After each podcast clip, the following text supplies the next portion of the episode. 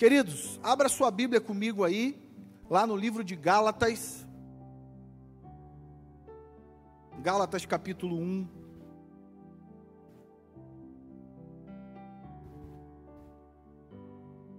Gálatas capítulo 1, você que está em casa, abre aí o seu celular, abre o seu aplicativo, abre a sua Bíblia.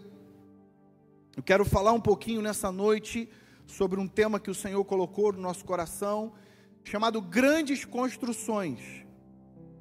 A gente vai falar um pouquinho sobre isso hoje, o que isso tem a ver com o momento que estamos passando, o que isso tem a ver com a minha vida, o que isso tem a ver com a sua vida. O apóstolo Paulo, nesse livro, nessa carta, nessa epístola, ele vai dizer assim: olha, lá no versículo 15 do capítulo 1, a partir do 15, vamos até o 18.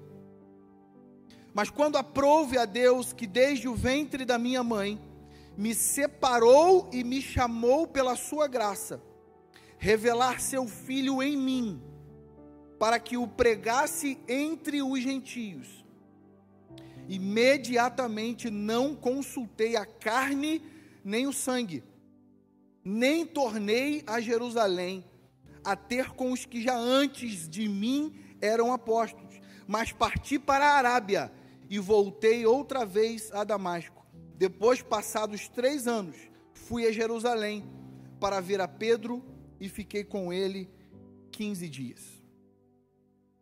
O que, que isso tem a ver comigo e com você? Para a gente entender um pouquinho esse contexto em que Paulo está falando, a gente precisa saber até uma pequena introdução sobre esse livro de Gálatas, essa, essa epístola, que é tão conhecida como uma epístola que fala sobre uma gama de fé. E uma peculiaridade desse, dessa epístola ou dessa carta paulina é que ela é a única carta, é a única epístola que ela não foi endereçada a apenas uma igreja. Se você for olhar as outras epístolas de Paulo, você vai ver ela sendo endereçada ou a alguém ou a alguma igreja. Mas nessa carta, nessa epístola em, em questão, Paulo ele escreve às igrejas na Galácia. Ele não está endereçando apenas uma igreja, ele não está endereçando apenas um grupo de pessoas, ele não está endereçando apenas a um povo separado, mas ele resolve escrever a um conjunto de igrejas que estavam na Galácia. Interessante também saber que essa mesma epístola, todos nós sabemos que a Bíblia ela não tem uma ordem cronológica.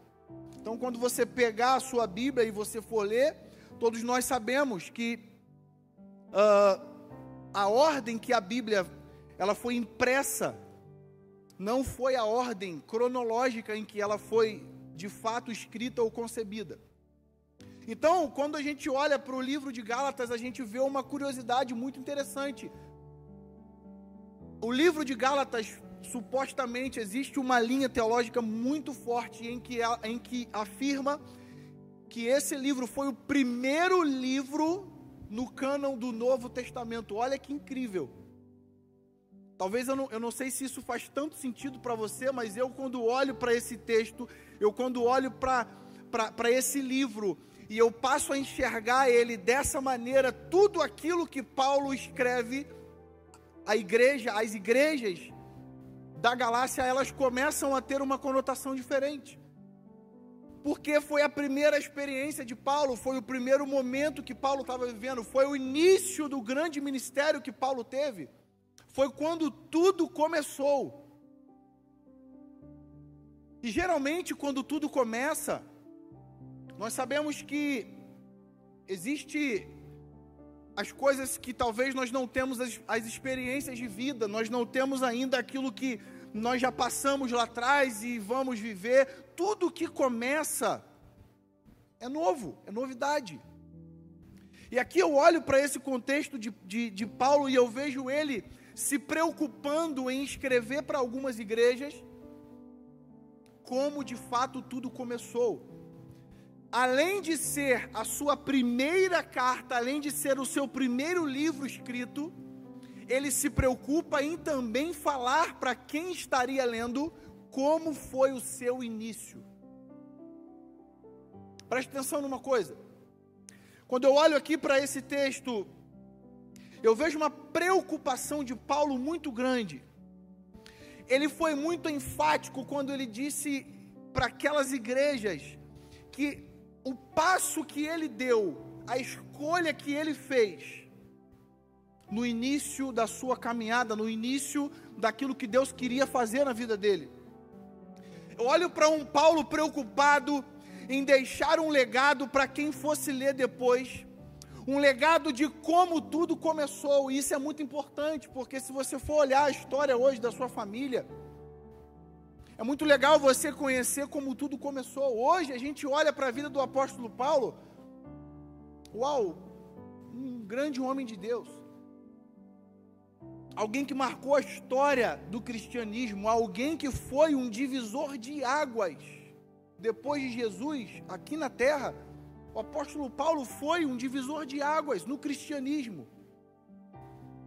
As palavras que Paulo ministrava, palavras messiânicas, palavras cristocêntricas, palavras que não eram apenas de, de, de um teor para massagear ego, pelo contrário, o apóstolo Paulo não tinha a menor preocupação de massagear ego de ninguém. E ele deixa algumas informações para nós que são muito pertinentes para o nosso dia de hoje. Olhamos para Paulo, vemos o sucesso que ele foi e o sucesso que percorre até os dias de hoje, mas tudo que um dia chegou no topo teve que começar por baixo. E o que eu quero enfatizar nessa palavra nessa noite é essa grande construção que o Senhor quer fazer em mim e em você, através daquilo que nós estamos vivendo, através do cenário, através das lutas, através das prisões, através das dificuldades, através dos desertos. Eu vejo um Paulo aqui preocupado em colocar: olha, assim que o Senhor determinou o que ele queria fazer na minha vida, assim que eu entendi o chamado de Deus para mim, eu não voltei para Jerusalém onde estavam os outros apóstolos. O primeiro passo que o apóstolo Paulo deu, quando ele entendeu aquilo que Deus tinha para fazer na vida dele, preste atenção nisso. O primeiro passo que o apóstolo Paulo deu foi ir para o anonimato, foi ir para as escondidas, foi ser tratado por Deus, ele e Deus. Um dos maiores segredos do sucesso de alguém, e a gente pode ver isso de inúmeras, em inúmeros textos na palavra de Deus, é o momento do anonimato, é o momento que ninguém te vê. É o momento que só você e Deus ali, só vocês sabem o que está acontecendo. E havia uma necessidade do Senhor, havia uma necessidade de Deus de fazer algo na vida de Paulo. Na verdade, Paulo ele tinha algumas crenças. Na verdade, Paulo ele vinha acreditando em algumas coisas ao longo da sua trajetória ele matou pessoas, ele perseguiu cristãos, ele, ele autorizou coisas contra os filhos de Deus. Deus não é irresponsável, saiba disso. A hora que Deus pegar você para ser usado por Ele, Ele não é irresponsável em colocar você sem antes tratar em você. Ele nunca vai colocar você em uma posição sem que antes ele tenha tratado contigo, e foi exatamente isso que ele fez com Paulo. Eu imagino Deus olhando para Paulo ali, cego, assim que tudo começou. Paulo, eu estou cegando a tua visão física para que você comece a enxergar com a visão espiritual. Paulo, eu preciso construir algo em você que você nunca imaginou. Paulo, eu preciso começar a escrever uma história na tua vida que não tem nada a ver com a história que você viveu. Antes de Deus construir algo a partir de você, Ele vai construir algo dentro de você. Escute isso. Não se preocupe, porque se o Senhor tem algo para fazer na tua vida, Ele primeiro vai fazer dentro de você, para que depois você possa fazer nas pessoas ou em quem você vai ser usado para falar. A preocupação que muitos têm hoje é que eles querem primeiro um status, querem primeiro viver coisas grandes para depois ir para a Arábia. Preste atenção numa coisa, é exatamente o que Paulo fez. Ir para Jerusalém no início do seu ministério seria talvez a opção que muitos fariam hoje. Ah, eu vou para o meio dos profetas, irmão. Eu vou para lá porque lá eu vou conhecer muita gente. Lá tem muita gente top. Lá eu vou conhecer Pedrão. Lá eu vou colar com ele e aí o meu ministério vai decolar. Só que Deus tinha um propósito na vida de Paulo e esse propósito está muito além do que estar apenas perto de pessoas. Primeiro o Senhor chamou Paulo para estar perto dele, para depois Paulo para que depois Paulo estivesse perto de pessoas. Essa é a ordem que nós precisamos cumprir. Primeiro se aproxime de Deus, para que Deus te aproxime de pessoas. Porque se você inverter essa ordem, se você primeiro se aproximar de pessoas, essas pessoas podem te afastar de Deus. E eu olho para a vida de Paulo como uma grande construção do Senhor. Eu olho para a vida de Paulo como alguém que precisou sim de talvez ter muitas muitas obras. Se é que eu posso dizer isso, mas talvez Paulo tenha dado trabalho para para ser reconstruído. Se é que eu posso dizer isso, né? Deus, claro que Deus, ninguém dá trabalho para Deus. Mas entenda, conjecturando aqui, eu, eu, eu quero afirmar isso. Imagina Deus desconstruir tudo aquilo que Paulo tinha vivido ao longo de todo aquele tempo, para cumprir aquilo que o Senhor tinha para fazer na vida dele. Esse período de construção, esse período de reforma, é sobre isso que eu quero falar com você nessa noite. É sobre aquilo que Deus está fazendo na tua vida sem ao menos você perceber às vezes. É quando você está passando por uma situação e você não consegue enxergar que a boa mão do Senhor fez isso. É quando você está passando por algo na tua vida que talvez tem tirado choro, tem tirado lágrimas de você, e você não tem entendido que a boa mão do Senhor tem feito isso, e talvez você olhe e diga: não é possível, Deus está fazendo isso? Sim, porque é um tempo de construção que Ele está ocasionando na tua vida. Ei, meu irmão, construção dá trabalho. Eu não sei se você já fez uma casa algum dia do zero, comprou um terreno, cavou sapata, encheu coluna, alicerce, dá trabalho, é custoso, não é de um dia para o outro, tem hora que tem que refazer alguma coisa.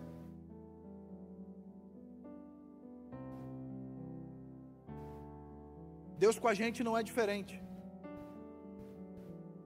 Você sabia que nós, às vezes, atrapalhamos o cronograma da obra de Deus na nossa vida?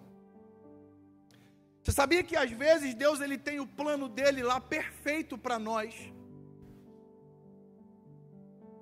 E aí você e eu, com as nossas decisões precipitadas, a gente acaba atrapalhando o cronograma de Deus para as grandes construções que Ele tem para fazer na nossa vida. Você sabia que nós às vezes atrapalhamos essas grandes construções dando pitaco na obra que Deus quer fazer na nossa vida? Claro que você que está me assistindo nunca fez isso, só eu que fiz. Sabe aquele momento que Deus está fazendo uma coisa e você tem uma leve impressão que Deus está equivocado nisso? Coloca aqui no chat você que já pensou, eu, eu, não é possível que eu estou sozinho aqui nessa noite, não é possível. Você que já deu algum pitaco na obra que Deus queria fazer na tua vida, se manifesta aí, bota a tua mãozinha para cima. Não é possível que isso sou eu. Quando Deus resolve fazer alguma coisa na tua vida você fala assim, Deus, está errado isso aí. Não, não, não é desse jeito não. Se fosse assim, seria melhor. Se fosse daquele jeito, seria melhor ainda.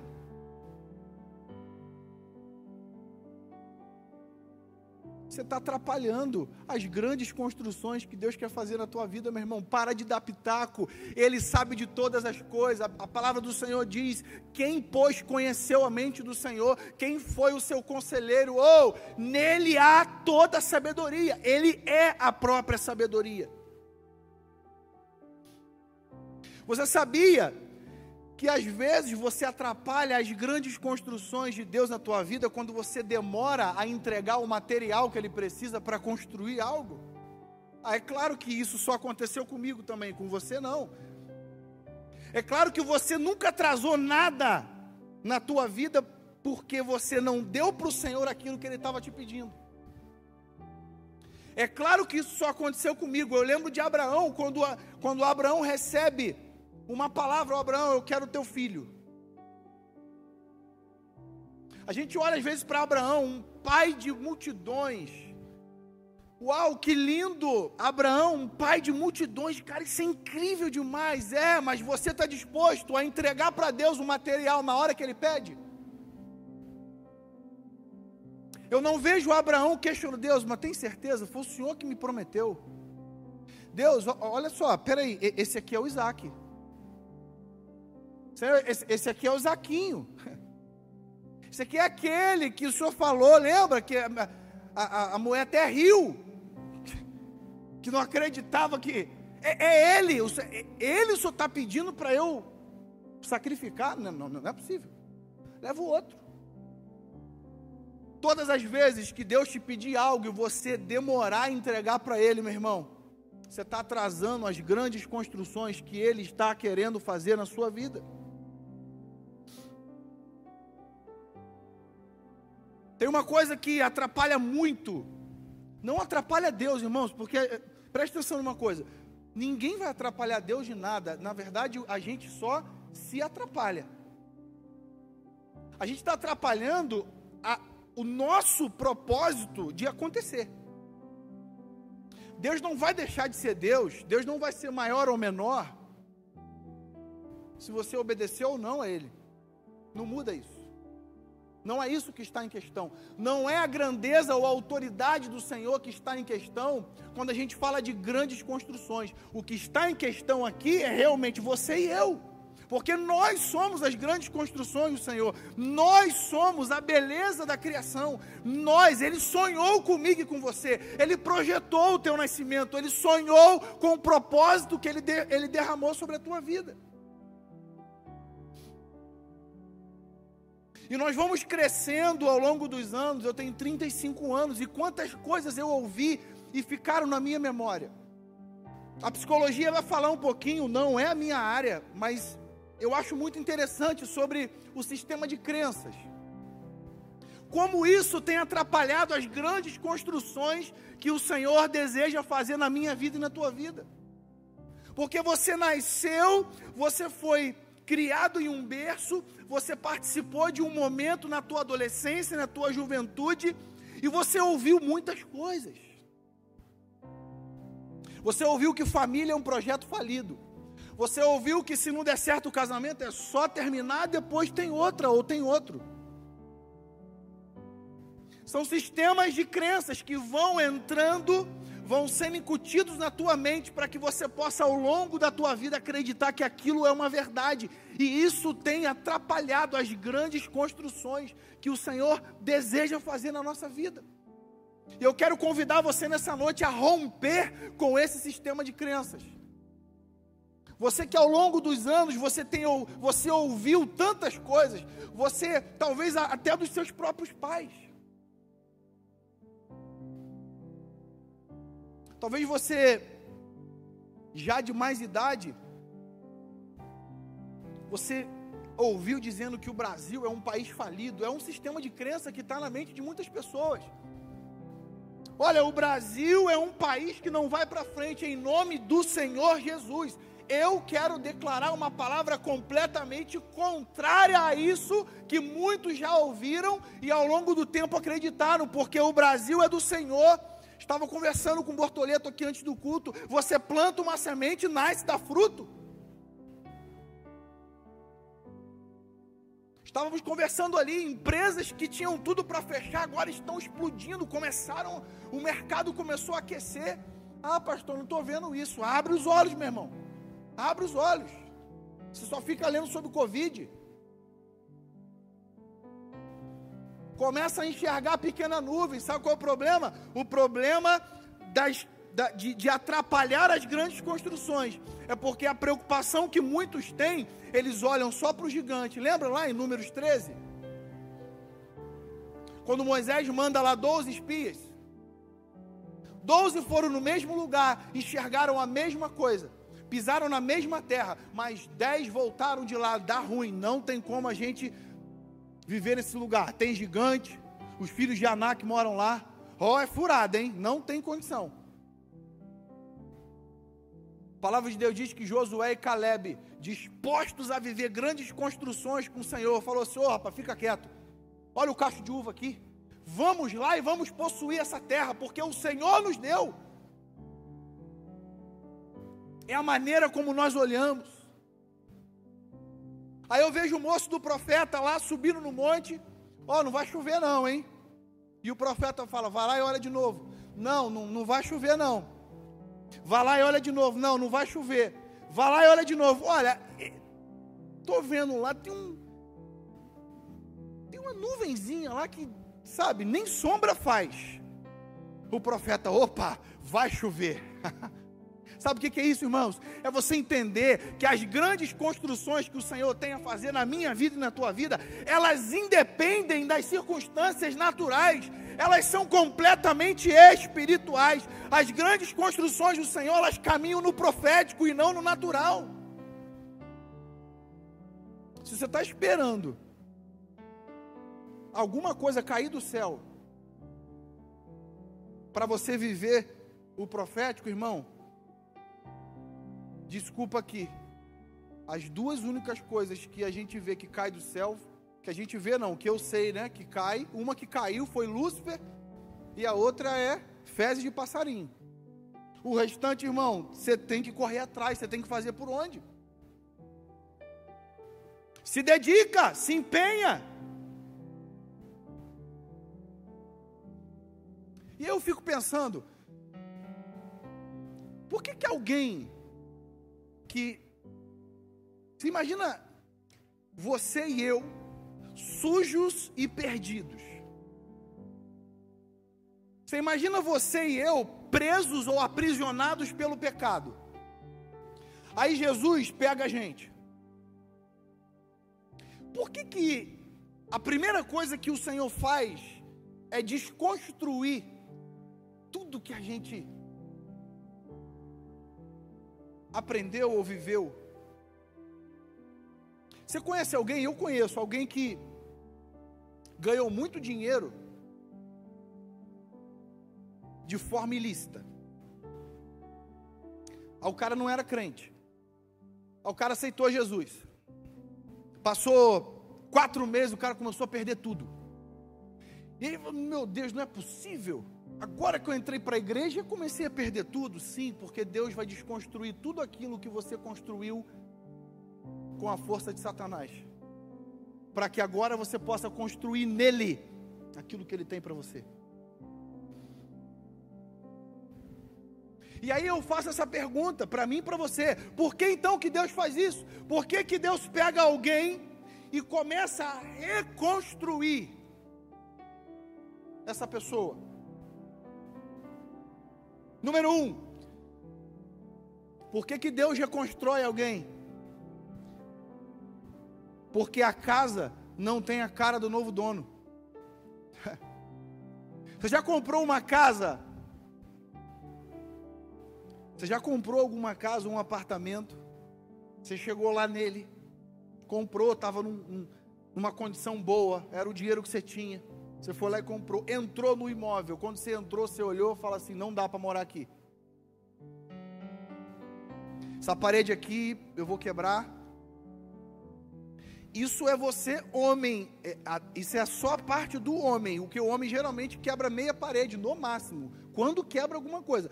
Agora, a esposa, quando vai, derruba isso aqui, o banheiro quero que troque de lugar, o piso não quero desse jeito, o sofá não é legal assim, tem que fazer meia parede, que eu quero a cozinha americana. É assim ou não é? Cadê as irmãs?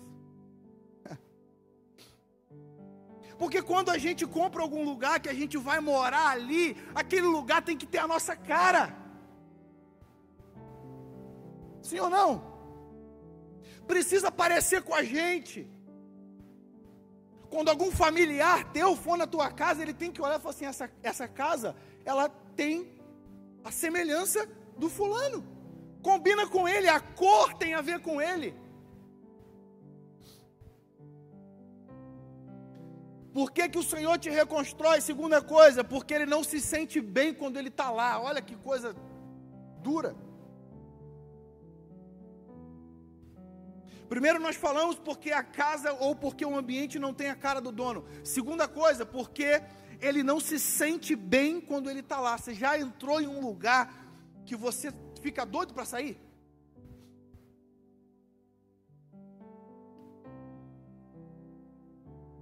Quando Jesus tem o desejo de te reconstruir, é exatamente um dos motivos porque ele não se sente bem. Ele vai entrar e falar assim: Isso aqui não faz parte, não, não, isso aqui eu tenho que limpar. E ele começa a reconstruir toda a sua vida, sabe por quê? Porque você é morada dele, você é a habitação dele. Ele não vai habitar em um lugar que ele não se sente bem.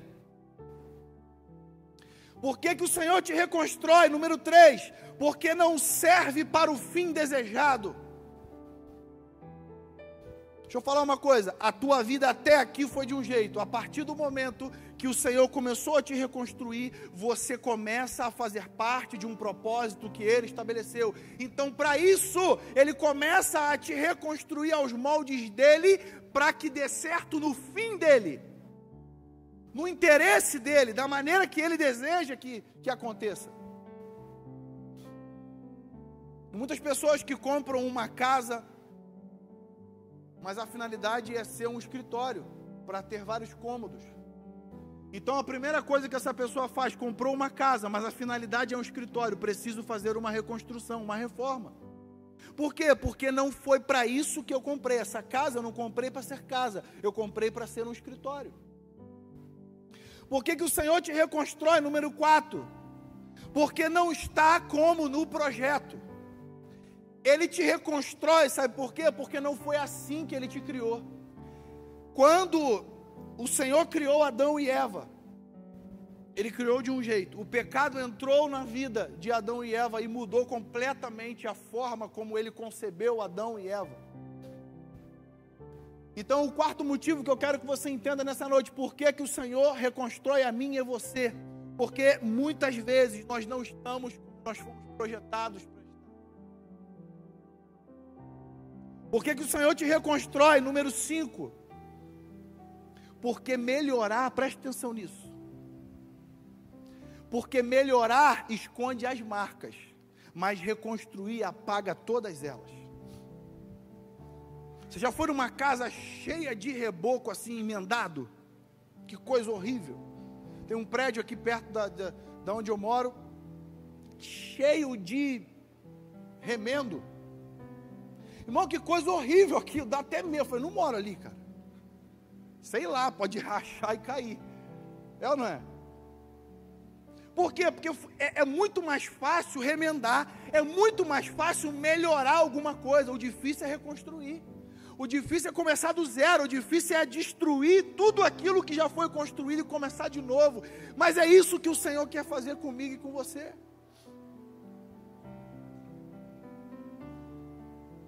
O apóstolo Paulo ele só pôde ser quem ele foi porque ele deixou Deus ser quem ele era. A gente não vê o apóstolo Paulo relutando com nada.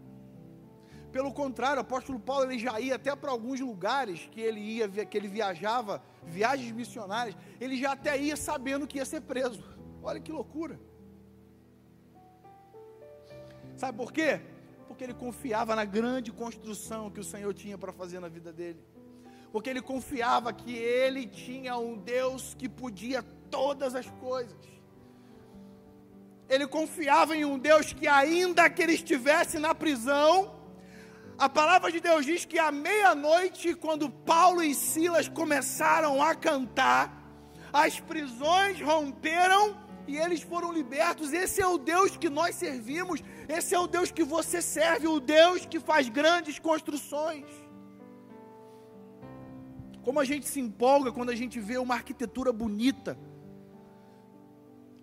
Como a gente se empolga quando a gente vê uma obra incrível, é lindo. Mas eu fico pensando como Deus deve ficar quando Ele olha para mim e para você. Grandes construções que Ele criou, grandes construções que Ele mesmo fez. Se permita ser reconstruído. Para de lutar, meu irmão. Tem muita gente lutando até hoje. Você tem filho pequeno, você talvez vai saber do que eu estou falando, ou você já teve. Tem hora que a criança briga com sono, que é um desespero. Você vê que ela está querendo dormir, o olhinho dela chega a virar ali, mas ela é uma luta com sono.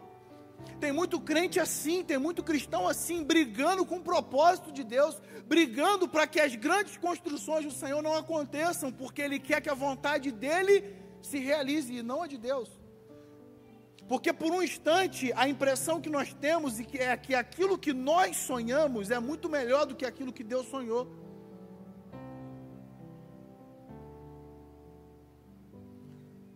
Escute uma coisa, Deus ele não quer te melhorar, ele quer te reconstruir. Eu vou falar de novo porque eu quero que você grave isso no teu coração. Deus, ele não quer te melhorar. Deus ele quer te reconstruir.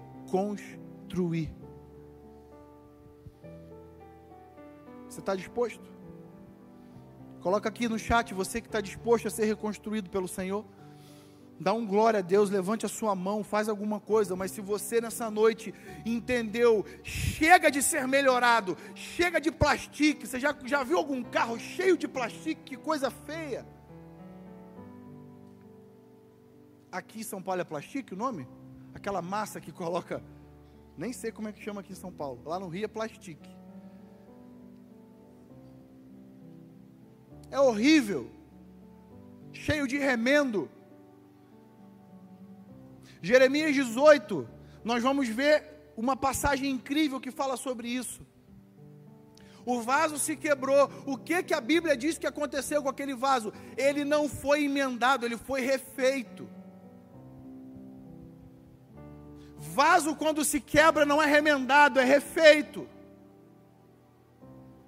Sabe por quê? Porque você é uma grande construção do Senhor. Grandes construções não são remendadas, são refeitas.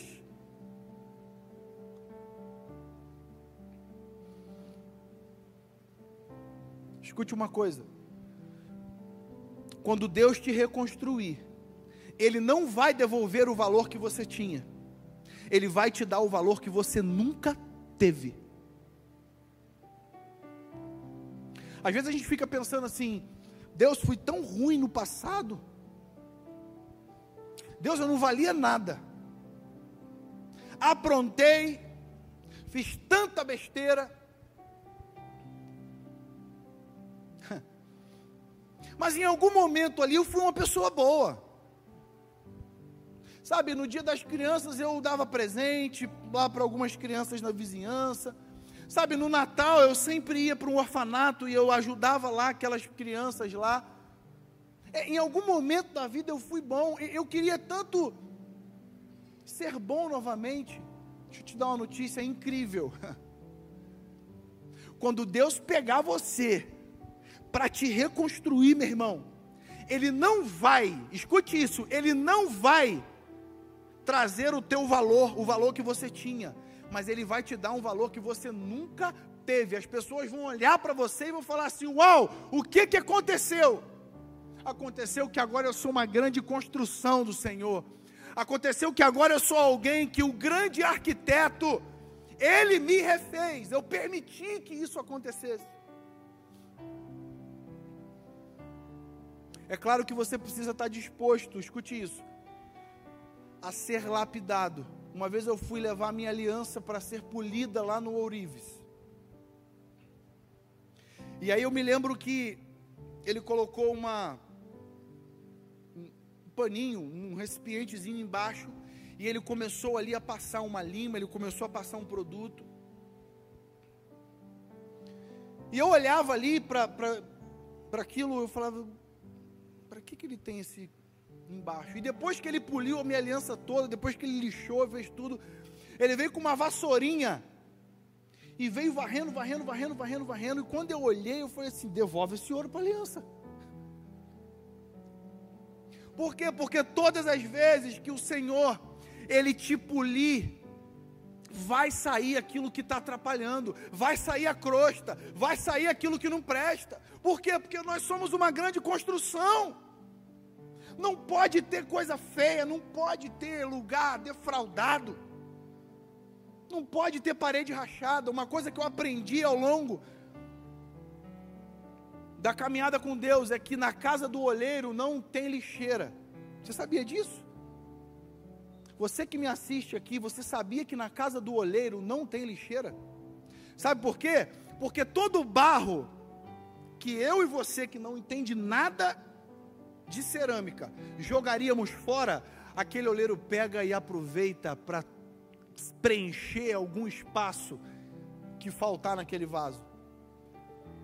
Pastor, talvez eu seja esse pedacinho de barro aí que seria descartado. Que bom que você entende que você seria, porque a partir de hoje a palavra que Deus tem para a tua vida é: você não será descartado, porque você é uma grande construção do Senhor.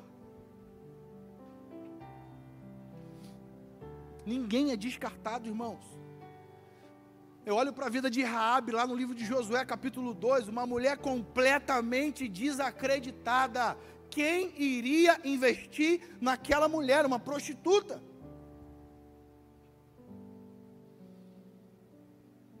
E olha, irmãos, que naquela época prostituta era um negócio muito, mais muito, mas muito mais difamado do que hoje.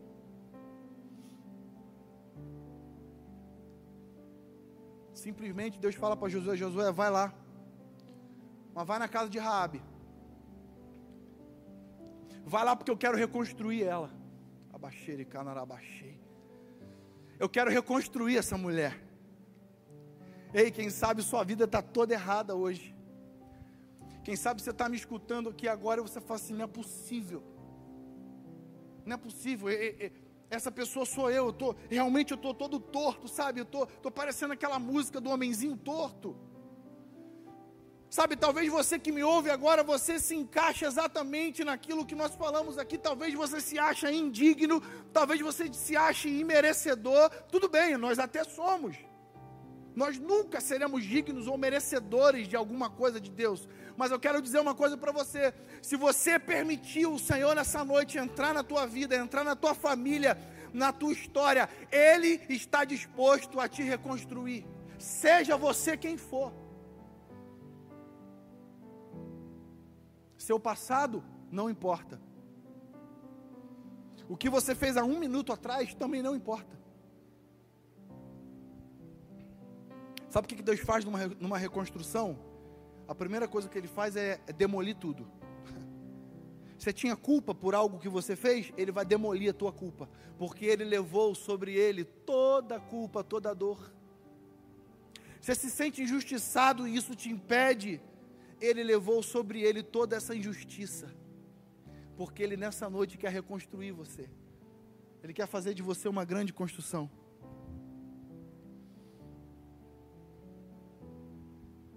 Para a gente finalizar. Quando a gente olha para uma obra, eu não sei se você já, já foi em algum museu de arte, de quadro, de exposição. Tem hora que a gente fica assim. Essa arte foi uma criança de um ano e meio que fez, não é possível. E o legal é que quem entende, você, você já viu isso. Quem entende fica como? Vou representar. Imagina que essa televisão aqui seja um quadro e eu estou em um museu de artes e aí eu entendo muito de artes. Eu paro e fico assim, olha.